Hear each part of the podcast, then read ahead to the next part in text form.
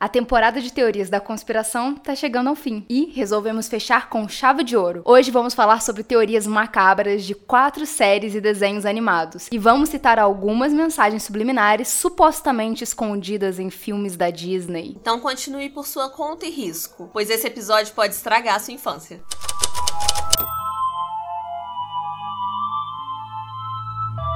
Bem-vindos ao Bu. E outras coisas. Eu sou a Mia. Eu sou a Cibele. Eu sou a Ana. E eu sou o Vitor. Oi!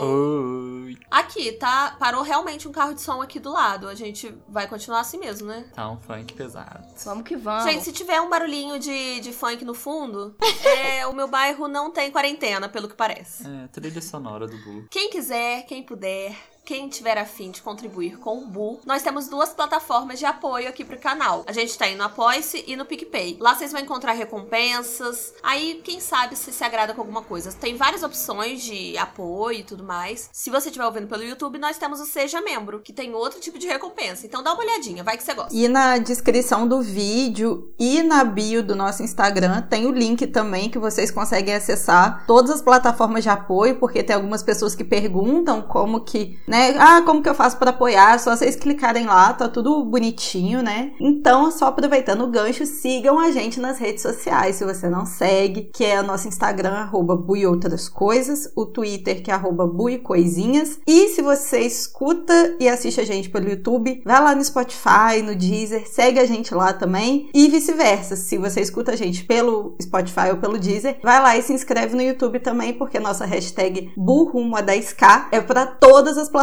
tá bom, gente? Então é isso. Gente, confere se vocês estão inscritos no canal, se vocês estão seguindo a gente no Spotify, no Instagram, porque é muito importante. Agora, bora pra teoria. Bora! Olha, eu vou dizer que a primeira teoria é que mais me anima porque eu amo Caverna do Dragão e eu tenho medo do caralho dessa teoria. Beijos, vamos começar. Você já ouviu falar do desenho Caverna do Dragão? Claro que sim. Isso aqui é uma pergunta retórica. Aposto que a maioria das pessoas que conhecem gostam bastante do desenho. Isso porque ele mistura aventura, magia e seis jovens, tendo que lutar para escapar de um mundo medieval mágico. Tudo o que eu queria. Caverna do Dragão foi bastante popular no Brasil nos anos 80 e 90 e foi inspirado no jogo de RPG Dungeons and Dragons. Sim, galera, o RPG que aparece em Stranger Things. Stranger Things! E assim, só fazendo um comentário aqui maravilhoso, é que Caverna do Dragão foi estreado onde no Brasil? Em qual programa? No show da Xuxa. Sim, gente. Quem assistiu o podcast da Xuxa, aquele show que é XOU da Xuxa foi estreado lá. Crossover. Nos Estados Unidos, o desenho foi exibido entre 1983 e 1985 e teve três temporadas, com um total de 27 episódios. E aí a série já tava lá naquela fase de cansaço, sabe quando a série fica assim desgastada por ficar muito tempo no ar? E aí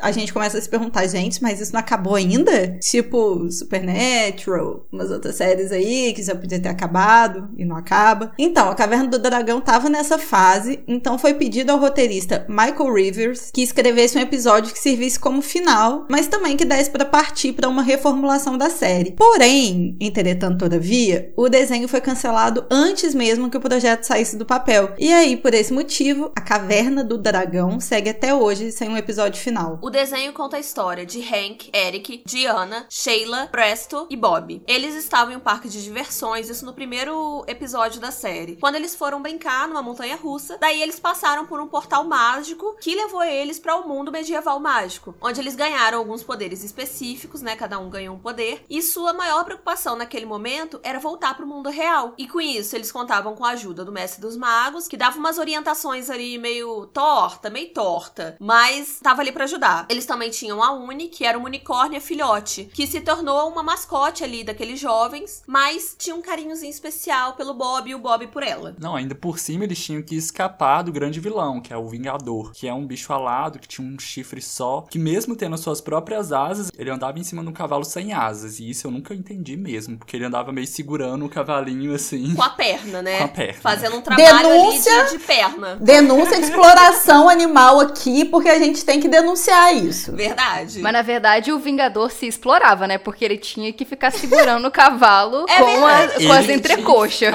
Era um trabalho de virilha aí, gente. É toda uma malhação que vocês não não estão entendendo. Crossfiteiro. Malha nas coxas. Bem, esse foi um pequeno resumo da história principal do desenho, para poder situar vocês um pouco, né? Se vocês nunca ouviram falar desse desenho. Mas se vocês não conhecem, vale muito a pena assistir. É só jogar aí no YouTube, né? Que dá pra assistir alguns episódios. A série é realmente muito divertida e vale a pena assistir, gente. Por que Caverna do Dragão está nessa lista? Trouxemos esse desenho aqui hoje porque há uma especulação que ronda a internet sobre qual seria o episódio final de Caverna do Dragão. Como esse episódio nunca chegou a ser realmente lançado, as pessoas começaram a pensar como seria finalizada essa história. Será que os meninos e as meninas tudo pom conseguiriam escapar daquele mundo muito doido? Conspiradores começaram a montar como seria esse episódio final. E claro, que como a maioria das teorias, a história tomaria um rumo totalmente macabro e assustador. A teoria diz que, na verdade, na verdade, os seis jovens não entraram em um mundo novo por engano quando eles estavam ali na montanha russa. Na verdade, eles sofreram um acidente e teriam morrido imediatamente. E foram direto para o colo do capeta, isso mesmo, gente. Eles estariam no inferno. Porém, eles não foram informados disso, né? É um pouco importante quando você vai pro inferno as pessoas te avisarem para você estar tá sabendo o que, que tá acontecendo.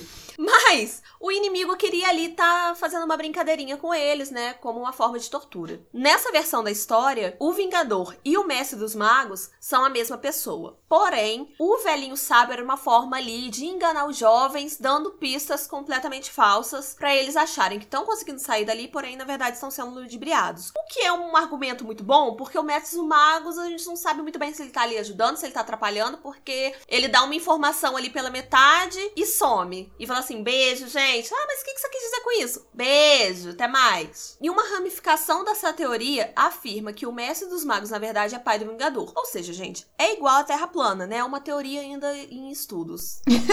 Além disso, a Uni, que é a unicórnio fofinha, seria, na verdade, um capiroto, que seria ajudante do Vingador. Os conspiracionistas chegaram a essa conclusão porque sempre que o pessoal ali, os jovens, estavam quase conseguindo escapar, a Uni chegava lá e atrapalhava de alguma maneira. E o Bob, que é o personagem mais novinho ali da turma, ele nunca queria deixá-la para trás. E aí, além da Uni ser um capetinha, o dragão seria, na verdade, um anjo com a missão de revelar para eles toda a verdade. E aí, no episódio final, seria revelado para os jovens, pelo dragão anjo, que eles estavam mortos e que estavam pagando pelos seus pecados. Então, assim, é bem doideira, porque na história eles acham que o dragão é mau, que o unicórnio é bom, mas que na verdade tá tudo trocado. Conseguiram acompanhar, né? Eu não sei se vocês se lembram, mas o Michael Reeves, lá, o roteirista, chegou a escrever o último episódio da série, só que ela nunca saiu do papel porque ela já tinha sido cancelada. E aí, em 2010, o episódio final foi lançado de maneira não oficial e em forma de história de quadrinhos, e foi ilustrado pelo brasileiro Reinaldo Rocha, que adquiriu os direitos do roteiro final com a arte final do Eber Ferreira. O episódio final do desenho seria bem menos macabro do que toda essa teoria em volta dele. Na verdade, aconteceria o seguinte: o Vingador ele lançaria um desafio aí para os seis jovens, que era de encontrar uma chave e jogá-la no abismo. Se isso fosse feito, eles voltariam para casa. Alguns acreditaram no Vingador, outros não, mas eles saíram em busca da tal chave. Ao encontrar a chave, o Eric, que tinha que ser ele, tenta jogar a chave no abismo, mas é impedido por Hank. Todos então concordam em abrir uma câmara com a chave e um portal então é aberto, liberando uma luz muito forte e essa luz liberta todos os prisioneiros daquele mundo. A luz atingiria o Vingador e o transformaria de volta no filho do Mestre dos Magos, o que ele era antes de ser lançada toda essa maldição em cima dele. O Mestre dos Magos então pergunta aos jovens se eles preferem voltar para casa ou continuar no mundo mágico para continuar as aventuras. Esse final serviria como gancho para uma reformulação da série, mas que nunca foi colocado em prática. Agora, vamos para a teoria macabra, que essa daqui eu tenho só medo mesmo, que é do Bob Esponja. Muito medo. Nossa, eu não consigo nem dormir, gente. Sério. Real oficial. Ai, gostando do Bob Esponja. Bob Esponja, calça quadrada! É um desenho que está mais presente em nossas vidas hoje em dia. E esse é um desenho que está envolto em várias teorias, mas escolhemos trazer somente a mais macabra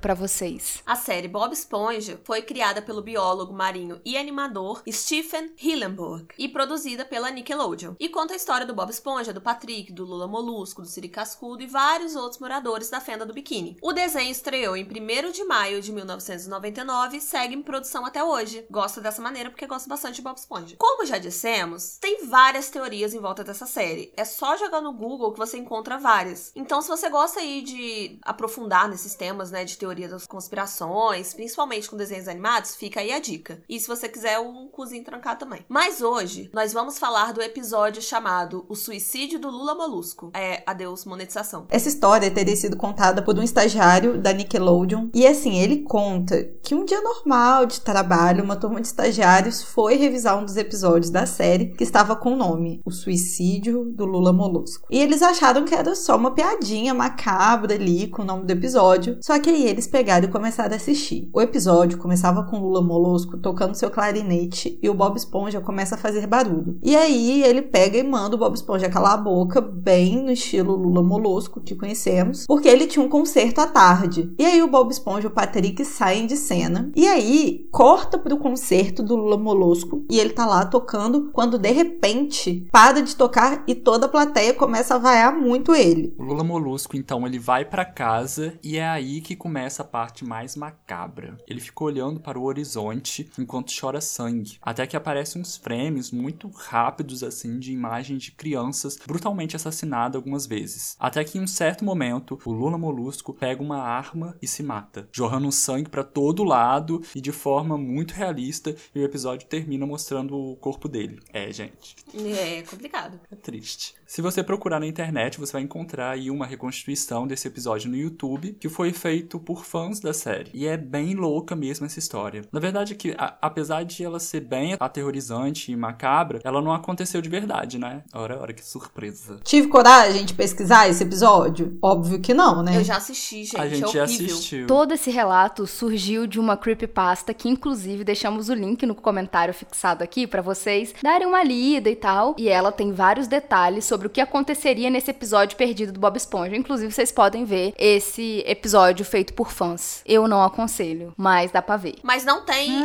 mas não tem o frame das crianças mortas, que bom, né? Porque. Amém. Mas bem, não Ah, tem. Mas o que tem já é de Nossa, que assustar, bom. nem precisava de ter, não. Ai, esse próximo desenho eu amo demais, demais, demais, demais. Voltando para a sessão nostalgia, vamos falar um pouco sobre o desenho Rugrats, os anjinhos. Vocês já ouviram falar sobre ele? Óbvio que sim, outra retórica. Rugrats também é uma série de desenho animado produzida pela Nickelodeon. Eita nós. Mais uma, porque eles não param. Ela durou de 91 a 94 e retornou em 98 a 2005, porque é realmente um, um desenho muito famoso. A série conta a história de vários nenenzinhos fofos, o Tommy, o Chuck e os gêmeos Phil e Lil, que conseguem se comunicar entre si numa linguagem ali que os adultos não entendem, que é a famosa linguagem dos bebês, mas eles cometem alguns erros de linguagem e até confundem as palavras, o que torna tudo mais fofinho. Os adultos não os entendem, mas eles entendem os adultos normalmente. E a graça da série se dá porque eles às vezes não entendem as metáforas que os adultos usam, as expressões de linguagem e tudo mais. E aí, nessa confusão, eles acabam começando, tipo, umas jornadas loucas e tudo mais. É sempre uma gracinha. A Angélica, de 3 anos, ela consegue se comunicar tanto com os bebês quanto com os adultos da série e ela usa esse poder de entender todo mundo pra tirar a vantagem dos dois lados. Um desenho muito fofo, divertido, cheio de nenéns, mas é claro que alguém ia tacar-lhe uma teoria bizarra em cima deles pra gente poder ficar com medo de um desenho tão simplesinho assim, né? A teoria das internets diz que todos os bebês da série estão o quê? Mortos. Isso mesmo. Estão mortos, com exceção da Angélica e do Jill. O único bebê que consegue falar, justamente por ele ser o único real. O Tommy teria nascido morto já.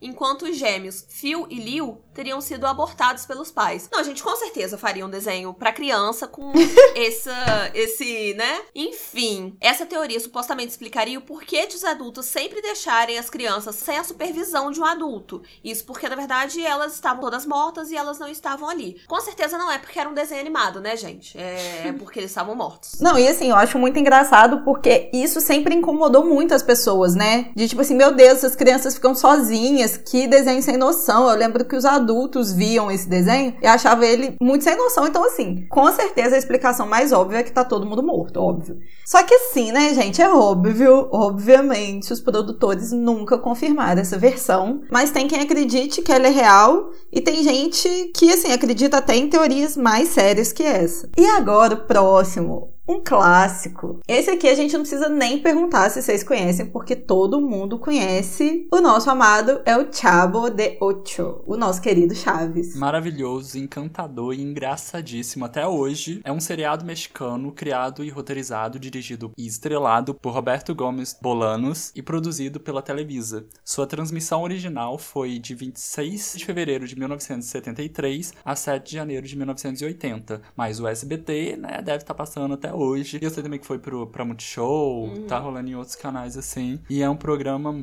de muito sucesso. Essa é uma outra série que tem várias teorias da conspiração em volta. E nesse tópico a gente vai trazer aqui duas pra vocês. Mas se vocês pesquisarem, vocês vão achar muita coisa, gente. A primeira teoria é de que cada personagem representa um pecado capital. Essa teoria não dá medo em si. É só interessante mesmo pensar que cada um se encaixa num estereótipo diferente. Por exemplo, o Chaves seria a gula, porque ele tá sempre com fome, querendo roubar comida, e nenhuma comida parece realmente saciar a fome que ele tem. O Kiko seria inveja, porque apesar dele ter tudo, ele sempre quer mostrar que ele tem mais que os outros, ele sempre quer passar na, na frente dos outros, e ele sempre quer ter mais. Pra sair melhor que qualquer pessoa, ele faz qualquer coisa. Esse é o Kiko. O seu Madruga seria a preguiça. Ele nunca trabalha, mesmo devendo 14 meses de aluguel, e mesmo quando pinta um bico, ele dá um jeito de arranjar um defeito e fala assim: ah, esse daqui não precisa, não. Deixa pra lá.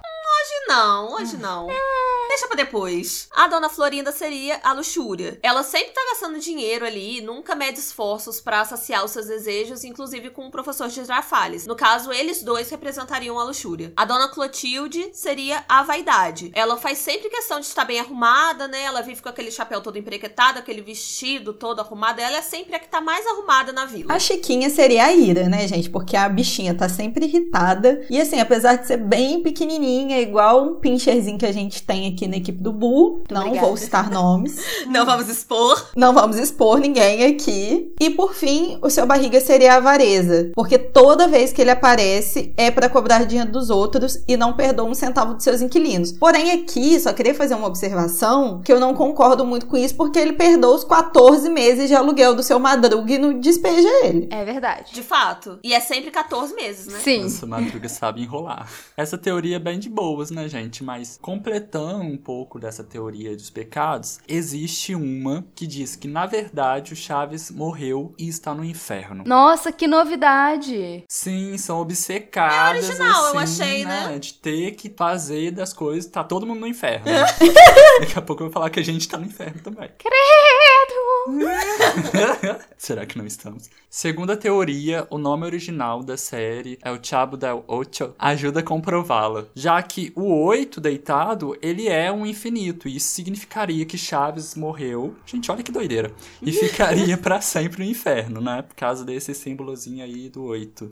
Inclusive, isso explicaria por que, que o seu barriga sempre cobra os 14 meses de aluguel do seu madruga e não os 15, os 16 e por aí vai. É porque o tempo não passa no inferno e sim, tudo fica se repetindo pra sempre. Que delícia. Gente, eu não sei se vocês estão notando, mas a, a quantidade de pintas que eu tenho no meu rosto significa o infinito e por isso estou morta, tá?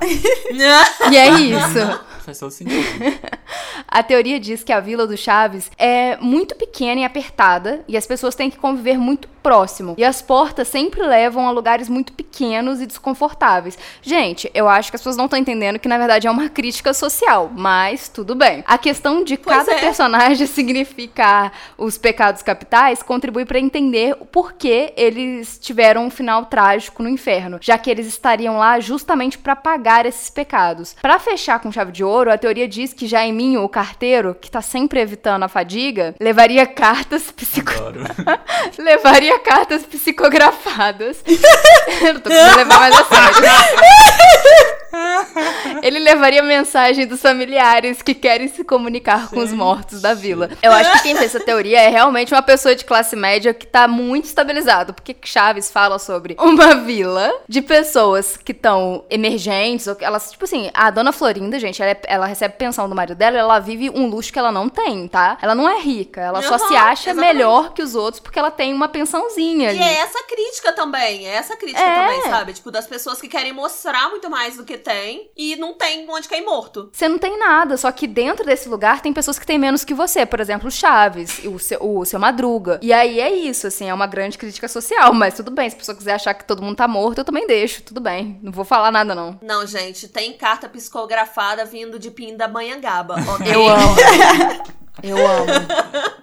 Agora, gente, traremos bônus pra vocês, porque eram quatro teorias, né? Porém, a gente vai trazer aqui um pouquinho do universo Disney pra vocês. Agora é a felicidade desse Belly. É, é porque eu fiz o roteiro, aí eu tive que enfiar Disney no meio, porque eu sou fissurada com a Disney. É isso. Mensagens subliminares. Os amantes de desenhos animados ou teoria da conspiração já sabem que a Disney dá muito pano pra manga nesse quesito, não é mesmo? Por isso, né, não tinha como fazer esse episódio inteiro de teoria em desenhos e programas infantis sem mencionar a dona Disney. Tem vários relatos de mensagens subliminares nas animações e a gente aqui vai listar rapidamente alguns pra vocês. O clássico sex escrito na poeira quando Simba deita na beira do penhasco. E é poeira mesmo, tá, gente? Não é estrela, é na hora que ele deita no penhasco sobe poeira. É isso, tá? Só pra deixar claro. E, gente, também tem os seios que aparecem em um frame muito rápido no desenho é, Bernardo e Bianca. Que inclusive esse frame apareceu realmente no, no filme e foi recolhido, né, da, das lojas e foi republicado sem esse frame. Alguém botou lá de sacanagem, com certeza. A capa do filme A Pequena Sereia, em que se pode ver um castelo com várias torres em fálicos. Isso é bem É que eufêmico. você me entende. Piroquinhas. Piroquinhas. É, piroquinhas. Pequenas piroquinhas. Também tem a capa do Rei Leão, que se você fizer uma força bem, bem forte, assim, uma força, assim, se quiser do fundo do seu coração, dá pra ver uma mulher apenas de calcinha no focinho ali do leãozinho na capa. Tem que tentar muito, né? Tem o padre que supostamente está com o pênis ereto em A Pequena Sereia. Que eu já saquei que Pequena Sereia o negócio é peru. É, eles gostam. Sim, eles gostam. Obcecados. É chuva de piroca. É, falocentrismo até não aguenta mais. E tem também o gato da Cinderela, que ele se chama Lúcifer, né? E a própria Cinderela chega a falar pra ele assim. Não fala pra ele, não, fala pro, pro Bruno. Pro Bruno cachorro. Fala, Lúcifer tem seu lado bom. Ora, não pode ser tão mal assim. Aí as pessoas já conspiram, né, gente? Porque, porque não pode perder a oportunidade. E, gente, agora, pra fechar, deixando aquela pulguinha gostosa atrás da orelha de vocês e também fazer vocês rir um pouquinho, porque faz bem. Tem um relato em volta da Disney que diz que o Walt Disney, o famoso Walt Disney, na verdade ele não morreu. Ele foi sim congelado antes dele morrer para que ele fosse descongelado quando descobrissem ali a cura da mortalidade, quando descobrissem uma forma de viver para sempre, iam lá, vão descongelar esse homem e fazê-lo viver novamente. Virar um vampirão. Teoricamente, as pessoas estavam começando a desconfiar ali, né? Começando o burburinho de falar assim: ah, Walt Disney foi, foi congelado. E começaram a pesquisar no Google, assim: Walt Disney Frozen, que em português seria Walt Disney congelado. E nessas pesquisas as pessoas começaram a saber demais sobre essa teoria dele tá, né, congelado e tudo mais. Isso é um projeto ultra secreto que as pessoas não podem saber. Por conta disso, a Disney teria chamado um tal de Frozen uma aventura congelante. Pra quando as pessoas jogassem no buscador da internet Walt Disney Frozen,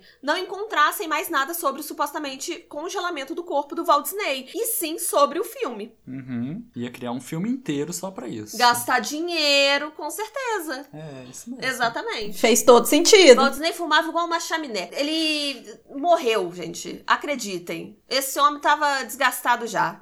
Tá morto, Walt Disney. Eu declarei, fiz a autópsia dele, tá morto. Tá morto.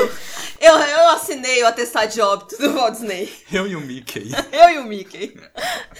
Gente, eu espero que vocês tenham gostado muito desse episódio, que a gente amou fazer principalmente os podcasts dessa temporada, porque a gente podia rir fazendo os podcasts dessa temporada, porque não tem como levar a sério, porém a gente fala como se fosse sério às vezes, às vezes a gente não consegue. E, gente, eu queria muito me desculpar com vocês por não tá dando pra suprir todas as teorias que vocês estão pedindo, porque é só uma temporada, infelizmente, e eu sei que esse tema é muito legal, todo mundo gosta muito, mas é porque, infelizmente, não dá pra fazer tudo. A gente queria, queria sim fazer sobre todos os temas que vocês estão pedindo. Só que, quem sabe, de vez em quando a gente não traz, assim, esporadicamente, algumas coisinhas sobre teorias da conspiração, já que a gente sabe que vocês gostam. Ué, pede aí nos comentários, Teoria da Conspiração, parte 2. nova temporada.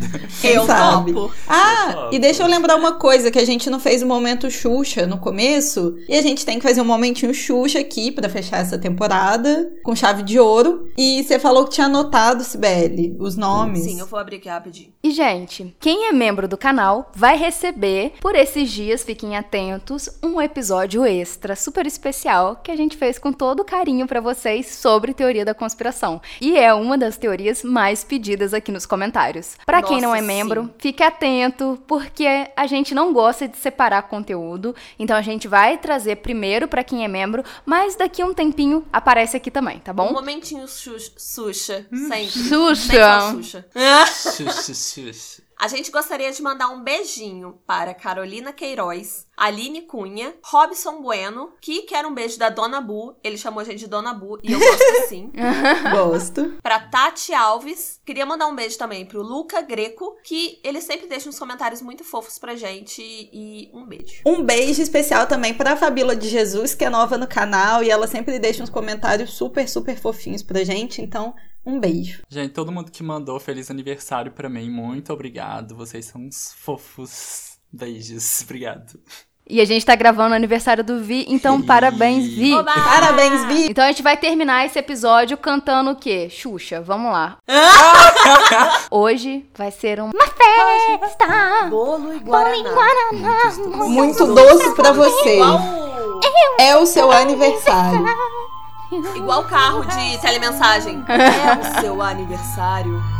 Os Vamos amigos. festejar, os Os amigos amigos receber. Um beijo! Beijo. Felicidade e amor no coração. Vitor, fica esperto pra eu não mandar um desses carros aí do nada te parar na frente da sua casa e falar: Vitor, você é muito especial para mim. Menina, pandemia. Você não faz isso com o canceriano, não, que é a morte da vida dele, você expor ele a, a isso.